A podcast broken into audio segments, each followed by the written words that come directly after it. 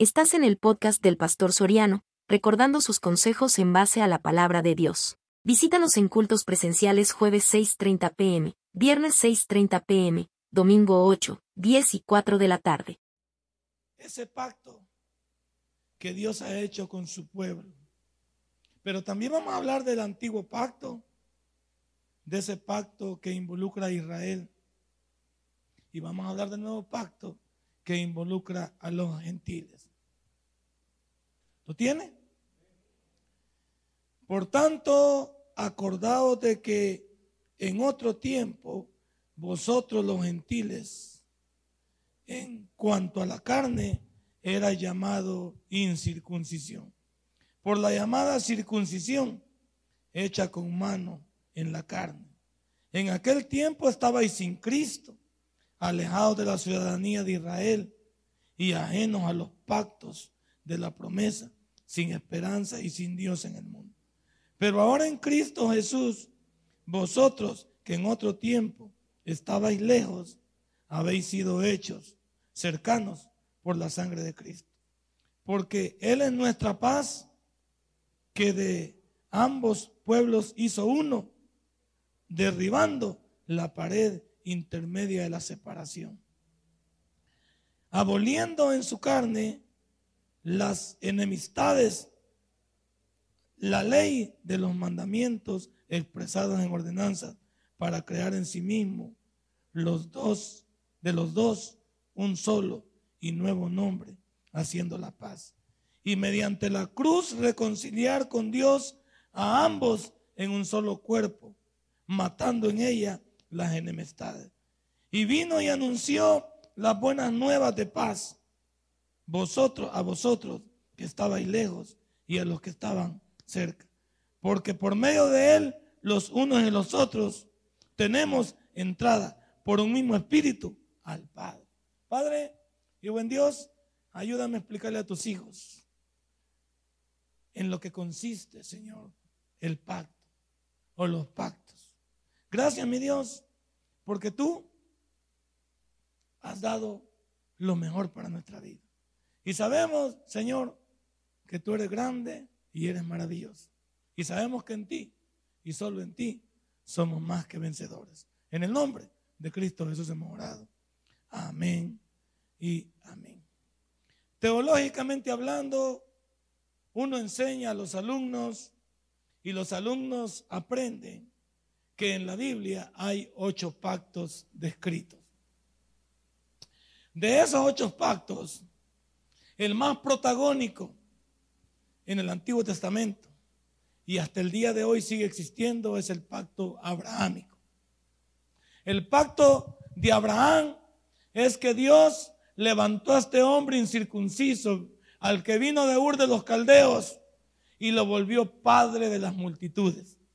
Al volverlo padre de las multitudes allá, Dios estaba hablando en el futuro, porque en ese instante Dios lo levantó como cabeza de un pueblo. Dios escogió una nación y de todas las naciones que existían, Dios escogió a una, que no era porque era mejor, escogió a Israel. Y a esa nación puso como cabeza a Abraham. Ahí nació los judíos o el pueblo de Israel. Entonces, dentro de este pacto abrahámico, que está en ejecución hoy mismo, ya lo voy a explicar por qué, Dios permitió levantar un pueblo. Que este pueblo, como lo vamos a ver, era un pueblo distinto a los demás desde que Dios le escogió, porque contaba con su protección. Y vamos a ver, de acuerdo a lo que hemos leído aquí, que este pueblo tenía una característica, la identidad de este pueblo. Este pueblo se identificaba por la circuncisión, que era operada en todo niño varón al octavo día después de su nacimiento. ¿Y por qué dirán algunos? Porque médicamente se ha demostrado que un niño a los ocho días todavía tiene las defensas de su mamá, más las defensas que él ha adquirido en ese tiempo. Entonces, por eso, ahorita no le podemos practicar la circuncisión a Paca, lo acabamos, lo matamos. Se va en derramamiento de sangre, lo vaciamos. Vos no te rías también, Sandoval, que anda por el mismo término. Entonces practicaba en un niño a la edad de a los ocho días. Y ese, esa circuncisión era lo que le daba y le da, algunos todavía lo han tomado ahora, identidad al pueblo de Israel.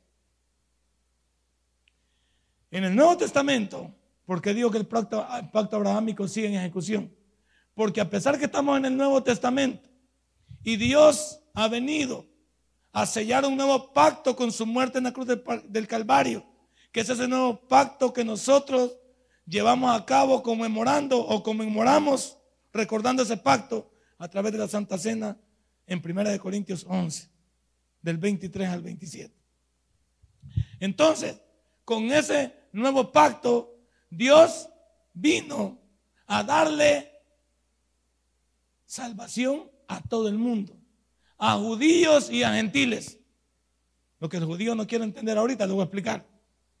Entonces, Él vino a darle a judíos y a gentiles una salvación que no se merecía.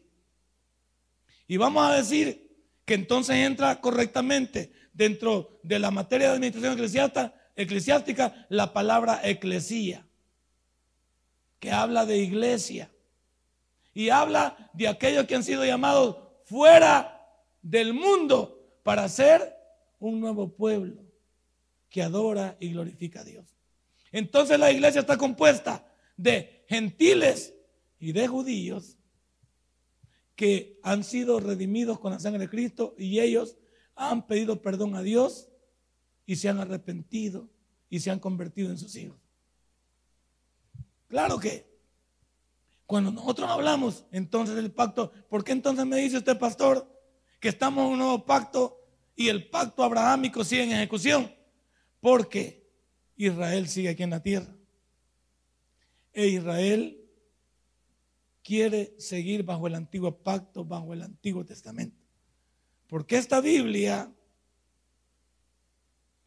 no la tienen ellos. Ellos tienen la mitad. Tienen desde el libro de Génesis hasta el libro de Malaquías. La Biblia hebrea, que para ellos tiene 24 libros porque hay una agrupación, solo los 12 libros pequeños están agrupados en un solo rollo. Entonces ellos tienen el Antiguo Testamento, no tienen el Nuevo Testamento. Y el Nuevo Testamento no lo aceptan ellos porque sería aceptar que su Mesías ya vino y que ellos fueron los autores intelectuales para que fuera crucificado. Entonces ellos se han quedado en el antiguo pacto. Para ellos, nosotros los cristianos somos una secta, aunque dentro de ellos existen los mesiánicos, aquellos que siendo judíos han reconocido a Cristo como su Salvador personal. Ya voy a hablar más adelante. Este, aquí está recibiendo una clase de teología que usted también debe de asimilar por qué estas cosas pasan. Ahora, el capítulo 11 del libro de Romanos, cuando estudiamos la carta de Romanos en teología, allá describimos que Israel no ha sido olvidado por Dios. Dios sigue teniendo en cuenta a Israel, solo que Israel está ciego porque no ha querido aceptar a Jesús y reconocer. Entonces, Dios con quién está tratando hoy? Está tratando con la iglesia. Y la iglesia está compuesta de todos aquellos judíos y gentiles que han reconocido a Cristo como su Salvador personal. Entonces el pacto abrahámico sigue en ejecución porque Israel sigue aquí y ellos no han querido reconocer a Jesús. Entonces como Israel sigue aquí, el pacto abrahámico sigue en ejecución. Y nosotros, perdón, accesamos al pacto abrahámico no de manera física como Israel, sino de manera espiritual. Vaya poniéndole coco. Aquellos como se retiraron de la materia no saben de qué estamos hablando. Pero yo aquí estamos, ya está, porque me quedan viendo bien serios. Como dice el, pastor nos enseñó eso en la clase. ¿Cómo no? Las enseñé, pero ya le olvidó. Entonces, vemos ahí correctamente de que el pacto abrahámico sigue en ejecución porque Israel sigue aquí. Y como Abraham es la cabeza del pueblo judío y el pueblo judío sigue aquí, el pacto sigue en ejecución. Y espiritualmente a nosotros también nos beneficia ese pacto porque espiritualmente entramos en él por la fe. Recuerde que nosotros no somos el pueblo natural de Dios, somos el pueblo espiritual, porque hemos sido injertados en el olivo original. Ahora, póngale coco a lo que hice en mi introducción. La identidad del judío, de acuerdo al antiguo pacto, es la circuncisión. Ahora vengamos, la identidad del creyente en el Nuevo Testamento es el bautismo en aguas. Cuando le digo yo sepultado con Cristo, nacido con Él a una nueva vida, le estoy hablando de 2 de Corintios 5, 17. De modo que si alguno está en Cristo, nueva creación es. Las cosas viejas han pasado y todas son hechas. Usted y yo somos una nueva creación. Y como una nueva creación, entonces la identidad de cada uno de nosotros. Usted, fíjese, viene al cristianismo haciendo una profesión de fe. Luego comienza a ir a una iglesia y compra una Biblia y comienza a involucrarse en una iglesia y comienza a recibir estudios, predicaciones como esta. Y cuando usted llega a estar convencido plenamente, le decimos que usted debe de bautizarse porque el bautismo no es para salvación como lo o para arrepentimiento como lo predicaba Juan el Bautista, sino que es un mandamiento de obediencia. Al obedecer usted a Dios en el bautismo, usted en agua, usted se identifica con Él. De manera que cuando lo llevamos al, al río, lo llevamos a la piscina, lo llevamos al mar, ahí hay un montón de gente que lo está viendo. Y dice, ¿qué están haciendo esos locos? Se está bautizando. Usted está testificando que usted ahorita es una luz en medio de las tinieblas.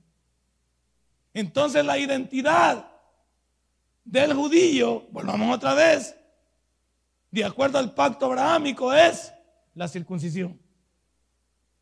Y para el creyente en el Nuevo Testamento es el bautismo. Cuando alguien le pregunte, estos son los testigos de Jehová, porque ellos son testigos del diablo, ellos son más perdidos una cabra de Nueva York y nos tratan de andar engañando a nosotros con esas cosas.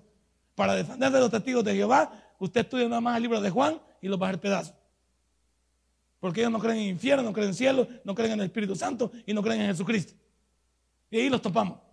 Usted estudia la carta de Juan y no saben ni qué contestar. Lo va a sacar para ajustado. No como ahorita que usted le está comprando la atalaya. Está comprando la atalaya y, y ya tiene. Yo no sabía. No sabía yo que, Chalón tiene suscripción con los testigos de Jehová hasta el año 2020. Que la atalaya se le pagan dejando porque está pagada. ¿Cómo podemos nosotros andar haciendo eso? Andar comprando.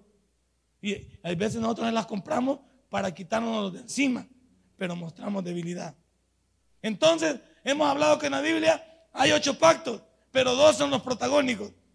El pacto este de Abraham, que es esencial conocerlo y estudiarlo, y el nuevo pacto, que le dio origen a Jesucristo. Entonces, si la cabeza de ese pacto abrahámico es Abraham al levantar a Israel, ¿quién es la cabeza del cristianismo? Jesucristo, pero nos llamamos cristianos. Nos llamamos cristianos porque somos seguidores de Cristo. Nos llamamos cristianos porque Él es nuestro Salvador, nuestro Redentor. Él es nuestro Rey y nuestro Señor. Le pertenecemos a Él.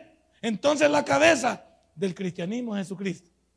Entonces, ¿por qué lo quieren borrar los, los que no creen en Él? O lo toman como un simple profeta. Entremos en el estudio de esta noche después de haber hecho esta pequeña introducción. La historia humana está llena de pactos que el hombre ha hecho y los ha llevado a cabo, pero han sido un fracaso a través de la historia por una sola razón. Los pactos que el hombre lleva a cabo los lleva en beneficio nada más de él mismo o de un grupo especial.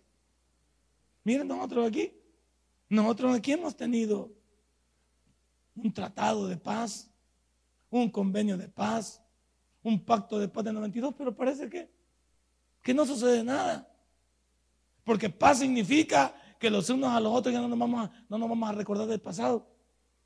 Pero en este país y alrededor del mundo, sigue acordándonos del pasado. Seguimos invirtiendo en el dolor, en la angustia, en lo que sucedió Y no que hay un tratado de paz, pues. Y no que hay un convenio de paz, pues. Y no que hay un acuerdo de paz. Y no que hay un pacto, pues. Los pactos fracasan porque el hombre en realidad promete y no cumple. ¿Qué es lo que se han prometido? ¿Por qué los acuerdos de paz no, pegan? Porque la mayoría de las cosas que se firmaron ahí no, no, no se han cumplido. ¿Y todo por qué? Porque el hombre promete hasta lo que no va a hacer. Si no, mira cuando van los electores, no tienen plataforma, pues. No tienen un montón de brochures que ponen ahí y nos dicen todo lo que van a hacer si son electos. Y una vez que son electos, se olvidan de todo eso que han prometido. Porque el hombre quiere llegar al poder. Y mientras lo necesitan a usted y a mí como electores, nos utilizan. Pero una vez que han conseguido su objetivo, nos dejan a la buena. Lo chistoso de este, de este, voy a hacer un preámbulo, aunque no soy político, pero me conviene asesorarlo a usted. Es, es una burla y una farsa decir que van a dar un aumento de 15% en tres años. ¿Sabe lo que es eso? Es un 5% cada año. De manera que si usted gana, imagínese, 100 colones, ¿cuánto le están dando? ¿Ah? 5 colones. 5 colones. Si usted gana 200, son 10 colones. Si gana 300, son 15 colones. De verdad. Y, mire, ¿sabe qué es lo, más ridículo de todo esto? Que los señores dicen que hacen un estudio profundo de las necesidades de la persona con respecto a su canasta básica, con respecto a sus necesidades básicas. Eh, eh, de eso estamos hablando hoy. De gente que no quiere dar a tol con el dedo. Y alguien que ya tiene cinco dedos de frente y se puede las vocales. Esto ya no funciona, hombre. 15% en un promedio de año. O sea, 5 hoy, 5 el otro año y 5 ni unido el 15%. Quizás estaba más válido lo que el gobierno decía. Llevémoslo a 300 dólares. Estaban hablando de 50 bolas, pero de un solo. Y estos están hablando de 15 bolas, 45. Los mismos 50 pesos son los que en tres años.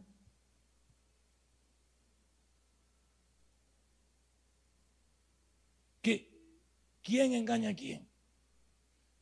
Si usted es engañado es por una sola razón. ¿Por qué es engañado? Por ignorante porque no ve la realidad, no ve lo que... Eso, es lo que pasa. La gente va a prometer y va a decir y va a hacer.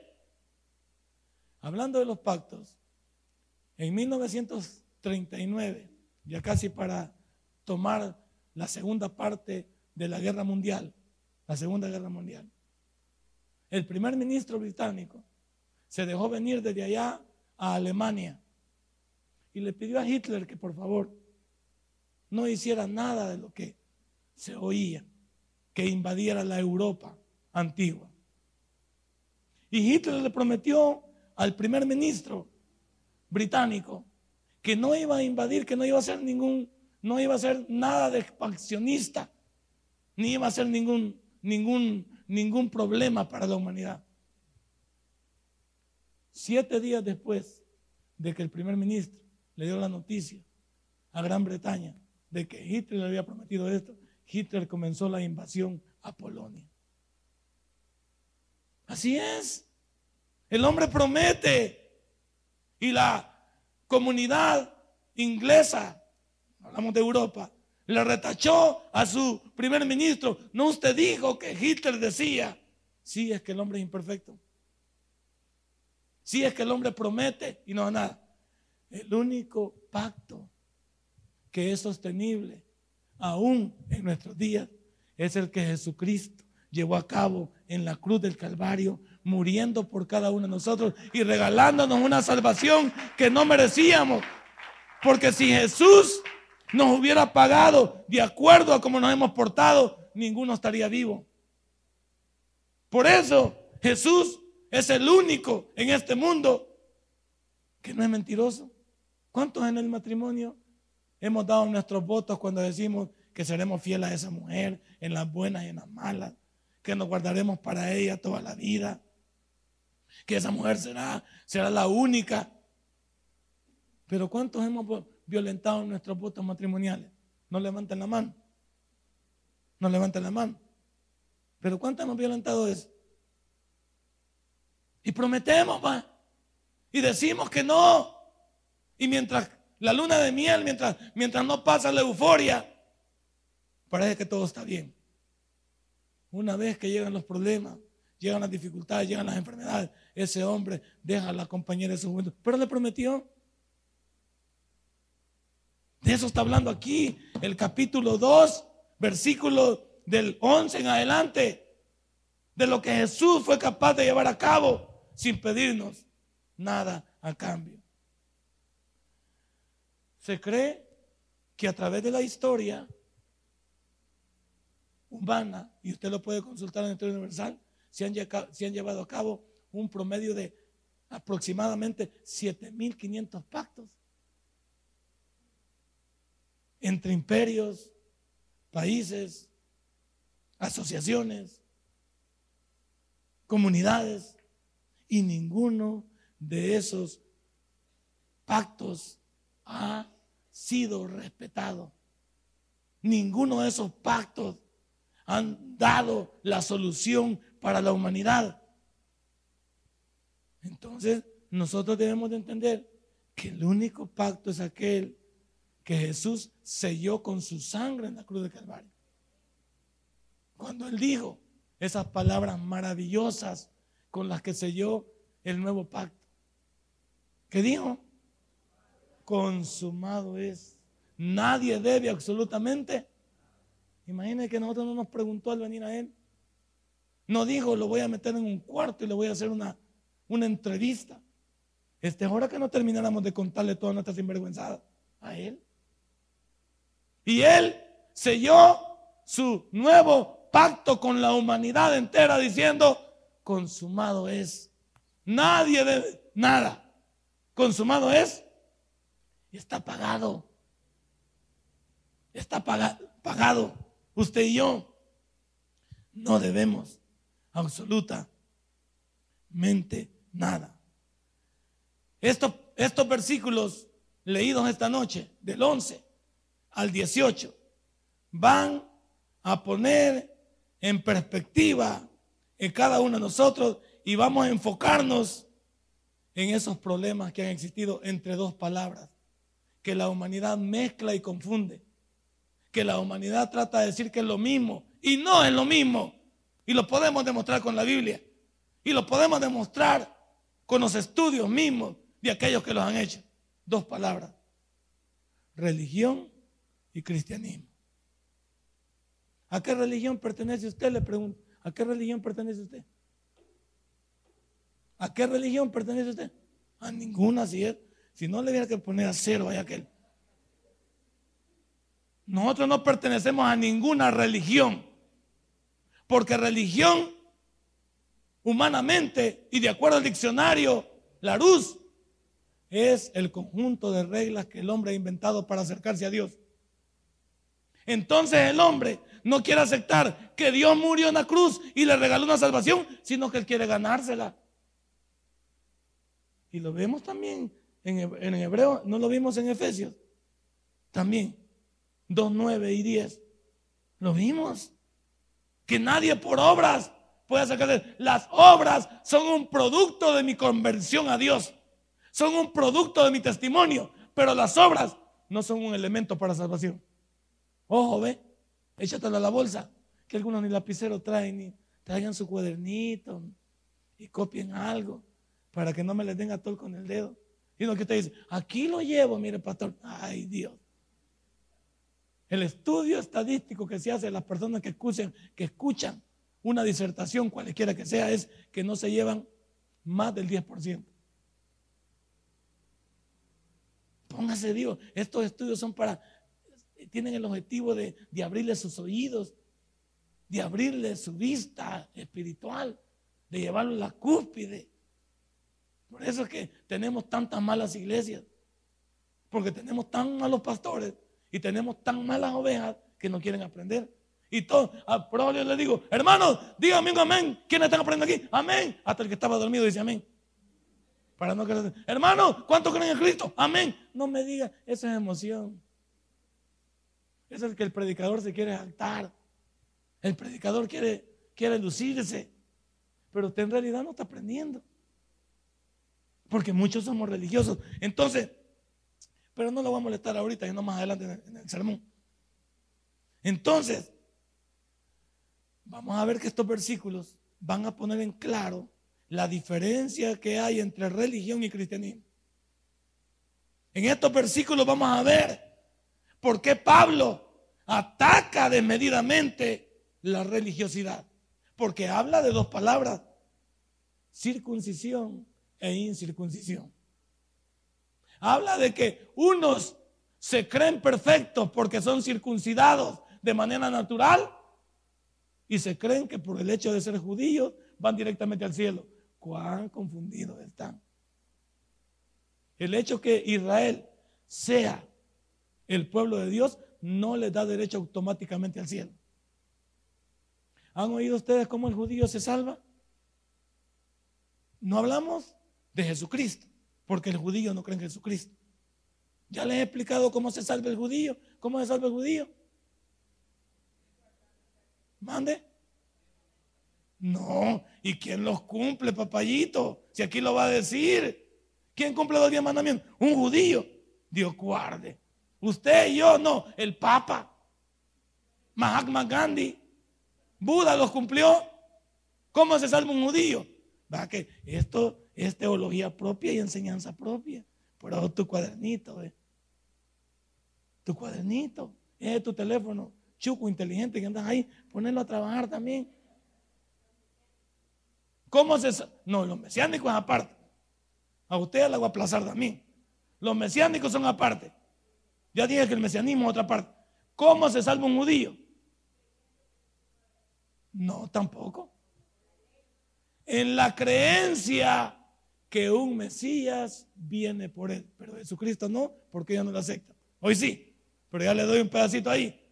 Ahí me regalo unos 10 dólares a la final porque la queda duda.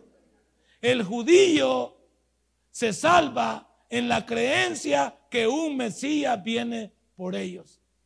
Por eso cuando vinieron allá en Juan 1.11 dice, a los suyos vino y los suyos no le recibieron, porque ellos estaban enfrascados en la religión. Y al ver a un hombre normal que se describía como el Hijo de Dios, dijeron, no hombre, este hijo Belcebú. Dios no puede venir en carne porque la carne está contaminada. Y tenían razón. Pero es que Jesús no nació de una operación entre un hombre, entre la relación sexual de un hombre y una mujer. Nació de un acto totalmente sobrenatural y virginal. Eso no les entró a ellos. Entonces el judío se salva en la creencia que desde el principio que un Mesías vino, viene por ellos. Pero el Mesías ya vino.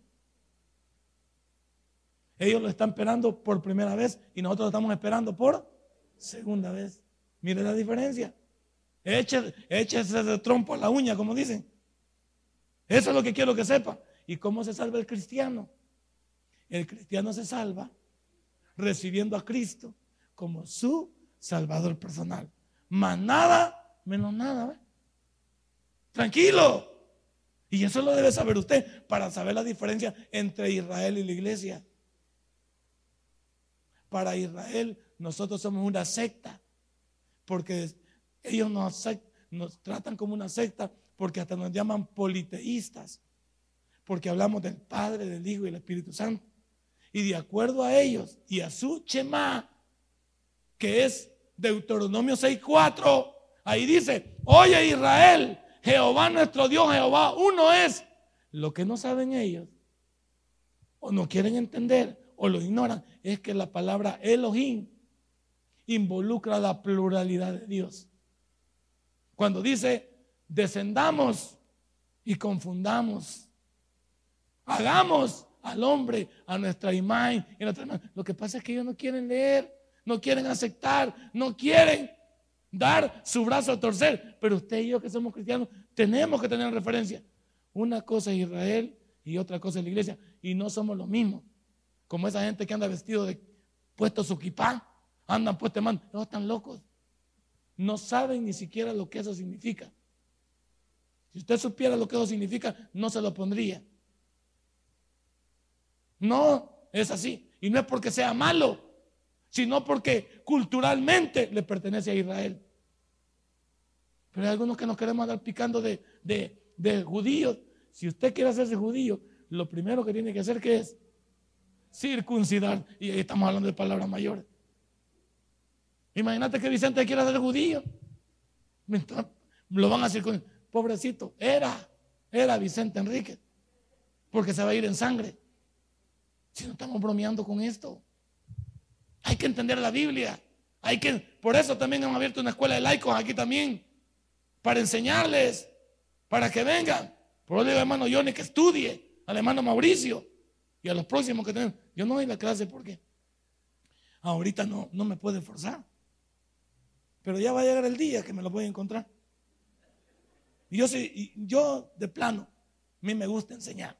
Porque no me gusta que la gente nos atropelle y nos vea la cara de tontos. Nosotros somos cristianos, pero no brutos. Bruto usted se hace porque quiere. Pero no es que sea. Entonces, vamos entendiendo bien y vamos comprendiéndonos lo que es eso. Los primeros 10 versículos que leímos del libro de Efesios. Eso nos han hablado acerca de la salvación de Dios para los pecadores. Ahí nos dice cómo nos encontró. Ahí nos dice qué éramos en nuestra pasada manera de vivir. Ahí nos dice cómo nos rescató Él de una vida miserable, de una vida en la que estábamos como muertos y no física y no y no naturalmente, o sea, sino físicamente, espiritualmente. Estábamos muertos en nuestros delitos y pecados. ¿Por qué? Porque vivíamos alejados de Dios. Pero claro, estas cosas ya las aprendió usted, ya las sabe. Que los primeros 10 versículos nos hablan de la salvación del hombre, de su pasada manera de vivir, de cómo Dios nos encontró y nos regaló una salvación que no merecíamos. Y luego nos encontramos con el versículo 10 que nos dice quién es nuestro creador, que somos hechura de Él. Que Él nos creó con un propósito de que testificáramos quién es Él. Que fuésemos los embajadores de este mundo. Que por donde fuésemos entendiésemos que las marcas de Jesús y la cruz del Calvario todavía la llevamos. Por todos lados este día que fue de nuestra vida. ¿Cómo nos comportamos este día? ¿Cómo nos dio la santa gana? Sin tener el, el mínimo detalle de que somos hijos de Dios. No, no puede ser así.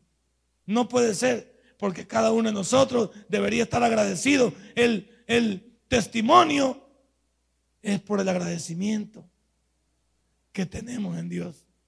Y por eso a partir del versículo 11 vamos a estudiar la obra de Cristo en los gentiles. ¿Sabe por qué? Es de estudiar bonito esto. Porque de acuerdo a la Biblia, los gentiles, y quizás no es porque no estuviera allí, es porque siempre estuvo escondido para aquellos que leían la Biblia, como los saduceos y los fariseos, y el pueblo que se la llevaba del letrado conocedor de la Biblia, Siempre en el Antiguo Testamento, cuando estudiamos teología, encontramos que habían partes que señalaban la esperanza de un pueblo que no tenía esperanza. Y eso eran los gentiles. Los gentiles no teníamos ninguna esperanza. Y por eso el judío se ha bamboneado siempre pensando que ellos son los únicos. Hoy vamos a demostrar que los judíos no son los únicos. Y que les cuesta reconocer que Dios ha recogido aquellos que ellos llamaban, ¿cómo nos llamaban ellos antes a nosotros? Mande. Inmundos nos llamaban. Por eso cuando viene esa, esa hermosa visión a Pedro, en que subían y bajaban un, un velo con comida, Pedro comienza a decir que dentro de esa comida presentada, ellos no podían tocarla. Porque el judío. Y lo demuestra el mismo Ananías cuando iba a, traer, iba a ir a traer a Pablo le dice que solo el hecho de meterse bajo la puerta de un gentil es que el, el judío quedaba inmundo. Entonces Dios le dice a Pedro, no llames inmundo a lo que yo he santificado. Y la palabra santidad, ¿qué significa? A lo que yo he. Así, así debemos de leerlo. Hoy sí ya le voy a poner 10. Ya se volvió a reponer. Cuando la Biblia nos dice que ese pueblo era declarado, imagínate, inmundo con solo el hecho de meterse bajo la, las paredes o bajo la puerta. Y Dios le tiene que ir a Pedro, Pedrito, vos has sido siempre la íntima mía, porque Pedro aquí estaba en el libro de los Hechos ya. Y Pedro ya no era el mismo Pedro explosivo y el mismo Pedro eh, que, siempre se dejaba ir y llevar por la, por, porque era muy salido.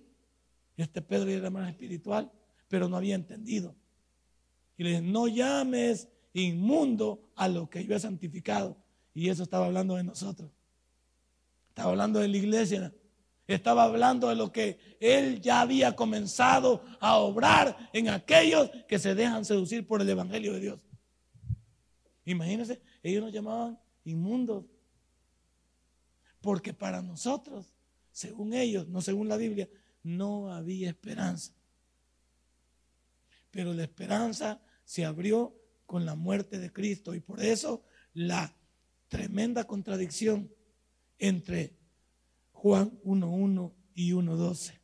1.11 y 1.12.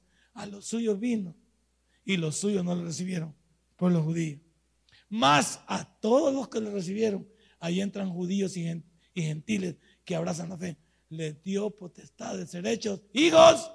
¿Ah? Y ahí todavía hay diferencia. No le ande diciendo a todos en la calle que somos hijos de Dios. Todos en este mundo somos creación de Dios. Pero hijos de Dios son solo aquellos que se han arrepentido y han recibido a Cristo como su Salvador personal. No me le diga hermano a cualquiera que los hermanos católicos. El otro día yo, yo y a Vicente dile los hermanos mormones. ¿Cómo que son los hermanos mormones? ni los mormones, ni los masones, ni los gnósticos, ni las filosofías orientales, ni los del séptimo día. Todos esos no son nuestros hermanos, son nuestro prójimo. Para no ofenderlo, hagamos así. Son nuestro prójimo. Pero ellos están todavía ciegos. Ellos todavía no han reconocido a Jesús. No, no sea simpático usted de andarle diciendo, hermano, porque está enganchando a la gente. Mira que estos señores católicos quieren ser simpáticos con nosotros, que ¿cómo nos llaman? hermanos separados nos llaman. ¿Qué es eso, hermanos separados? ¿Cómo que nos amparon un filo y nos partieron en dos y nos dejaron una parte mala y una parte buena? ¿Qué nos van a llamar? Y nosotros todavía le llamamos nosotros a ellos hermanos queriendo ser simpáticos. Ellos son tremendos religiosos y no lo discutimos. Son personas que están basadas en tradiciones y en costumbres, no en la Biblia. Nunca en la bendita Semana Santa o en las actividades que vayan a hacer mencionan un versículo bíblico. Es más, se ha descubierto que Juan Diego y la, Virgen de Guadalupe no son una realidad. Se ha demostrado a través de estudios en el mismo México, no me lo pregunte a mí, en el mismo México. Bueno, y, lo de Juan Diego es tan relevante por el año 1500 en adelante. Cree que a este señor se le apareció, pero no han encontrado ni a Juan Diego. Y la misma Virgen de Guadalupe creen que es un cuadro totalmente normal que alguien pintó. Y nos hablan hasta la misma Virgen de Fátima, que le reveló a tres niños en Portugal y que les dijo esto y lo otro. Si cualquiera quiere creer y quiere ver lo que quiere ver, estamos, por eso somos humanos. Y como basado en el, dicho de Benito Juárez, que el derecho al respeto ajeno es la paz, entonces significa que a nadie vamos a sacar del anonimato. Si la gente nos permite que lo saquemos del anonimato, nosotros tenemos la herramienta para poder hacerlo, la palabra de Dios. Porque no estamos convenciéndolos con ningún manual ni con cualquier libro. No es este el libro del caballo de Troya, de Benítez, de José Benítez. Que incluso a José Benítez le llaman hermano, solo porque menciona a Jesús. El libro de José Benítez y el caballo de Troya es uno de los libros más alejados de la realidad. Lo mismo lo que hizo el Señor con aquella película que crearon. ¿Cómo se llama esa película que hicieron? La del Señor este que tenía un montón de escritos. Señor Berman, no sé cómo se llama. Es lo peor que hay. La gente quiere que se les diga lo que ellos quieren oír. La gente quiere que se les hable sobre lo que ellos quieren oír. Hermano, no es así como la Biblia dice. La Biblia tiene, tiene, y no estamos ofendiendo a nadie. Vamos a la historia. Si la Virgen de Guadalupe apareció por el año 1500 y Juan Diego ahí se le reveló, ¿qué pasó con los otros 14 siglos? Hablamos solo de Jesús, después de Cristo. ¿Y qué pasó con el año 1450 desde el Antiguo, desde el Antiguo Testamento hasta el año cero? ¿Qué pasó? Hey, no dejemos dar a todo con el dedo. Si hace los dogmas de todas estas religiones son recientes. Hay dogmas hasta de 1900. Dogmas de 1800. Estamos hablando de dos siglos, de 200 años atrás. Y la Biblia, ¿cuánto tiempo tiene, pues? Y la Biblia, ¿de qué tiempo habla, pues? Pero como a usted no le gusta estudiar, a todos le dice sí. Si es que los hermanos testigos de Jehová, ¿cómo pueden? Sí, es que los hermanos mormones, ya casi voy a tener nueve mujeres yo, pues, porque la religión de los mormones es bonita. El Señor convenció, el Señor José, ¿José qué? Smith convenció que el ángel Moroni le, había, le fue a decir a la mujer, el ángel me ha dicho que después de vos debo tener otras nueve más. No, esa religión está linda para mí. Si mi mujer me acepta estas nueve en la casa, con que no puedo con esta vieja, voy por unas otras. Si esta no me ha matado, las otras, una de las otras va a palmar. Pero como está la locura, está la locura. Y venimos y a cualquiera decimos bienvenido. La Biblia dice, no le diga bienvenido a cualquiera. Si alguno apareciera en este mundo con otro evangelio, y como lo vamos a ver aquí, con otro Jesús, no le diga bienvenido. Pero como algunos hasta somos impuestos, hasta, hasta cafecito le preparamos al testigo de Jehová. Al mormón, como llega el mormón, un negrito igual que yo, y un chelito, Josalco. Usted, qué bonito este niño, parece el niño Dios y lo pasa adelante. Nosotros, nosotros somos tan vulgares en, en, el cristianismo. Somos tan desfachados que nos, nos vamos con la primera impresión. Nos vamos con la primera impresión. ¡Hey! Estudiar, tener conocimiento de este libro, darle seguimiento a la historia bíblica. Por favor, que Dios te revele como el pastor nos, enseñó en sus buenos tiempos, cuando enseñaba aquellos estudios bíblicos que valían la pena decía, si no entiendes algo, pídele al Espíritu Santo que te revele qué hay debajo de la letra. Y la central por eso ha decaído. No hay estudio bíblico hoy. El estudio sistemático de la Biblia. El estudio de un libro y enseñarnos. El pastor enseñaba versículo por versículo, ¿se acuerdan ustedes? Libro por libro. Y por Dios, eran esos eran estudios. Y, había una locura que nunca la voy a copiar yo. Y permitía que en el mismo estudio bíblico el que tuviera una pregunta se le hiciera. ¿Dónde estaba seguro ese hombre de poder contestar, pues? Y de poder. ¿Por qué?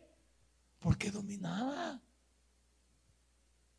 Yo las Biblias que le di a él, todas las Biblias que le di eran Biblias subrayadas con lapicero o con fluorescente. Y como ya después creo yo que dominaba tanto la, escritura que ya no llevaba ni bosquejo. Todo lo llevaba con escrituras a mano a la par y todo. Y era una excelente enseñanza. ¿Qué tal si volvemos a esas enseñanzas de poder aprender? Pero como hoy todo es maruchá, hoy todo es light. Al suave, pastor, al suave. No nos hable de infierno porque eso siento que me quemo. No me hable de pecado porque a la palabra pecado le hemos trabado error, equivocación, traspiés. No, hermano, la palabra pecado significa separación de Dios, errar en el blanco. Cada vez que aparto mis ojos de Dios y me comporto como yo quiero, estoy errando en el blanco. Me estoy apartando de Él. No invente queriendo cambiar la palabra pecado. Ay, es que la palabra pecado me ofende. Claro que te ofende porque somos sinvergüenzas. Si alguien aquí se habla de pecado y no está metido en ningún lío, a mí que me registren, diga. Pero yo comienzo a hablar de aquí del adulterio y mi hermano Vicente se pica.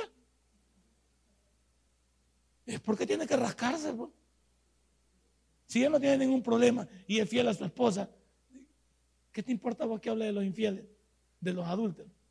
Pero ahí vos estás allí y sacas tu pañuelo y sudás y acá y sentís que te baja un nudo por aquí. Entonces significa que algo esconder, arrepentite. Si es profecía, agarralo.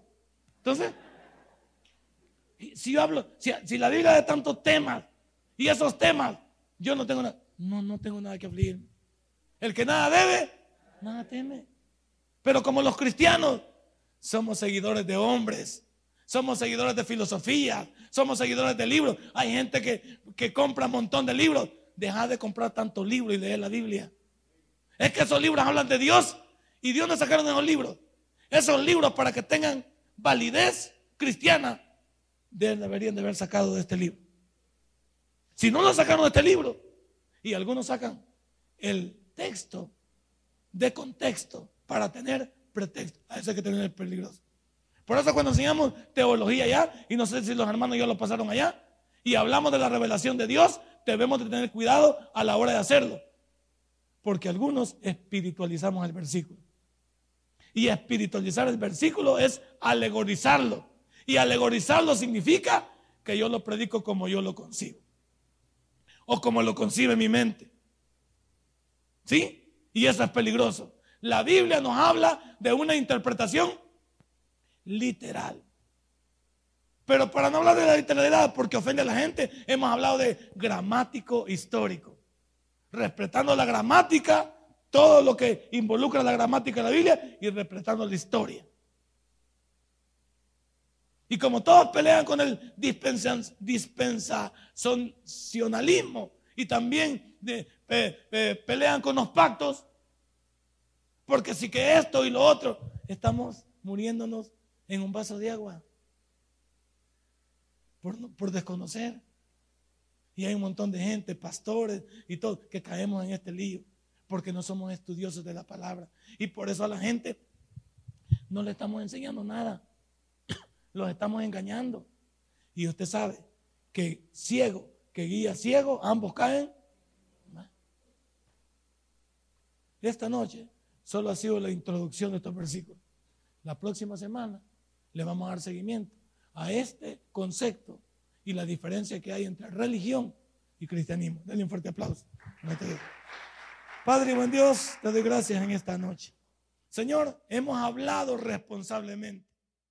Si este mensaje ha impactado tu vida, puedes visitarnos y también puedes buscarnos en Facebook como Tabernáculo Ciudad Merriot. Sigue con nosotros con el siguiente podcast.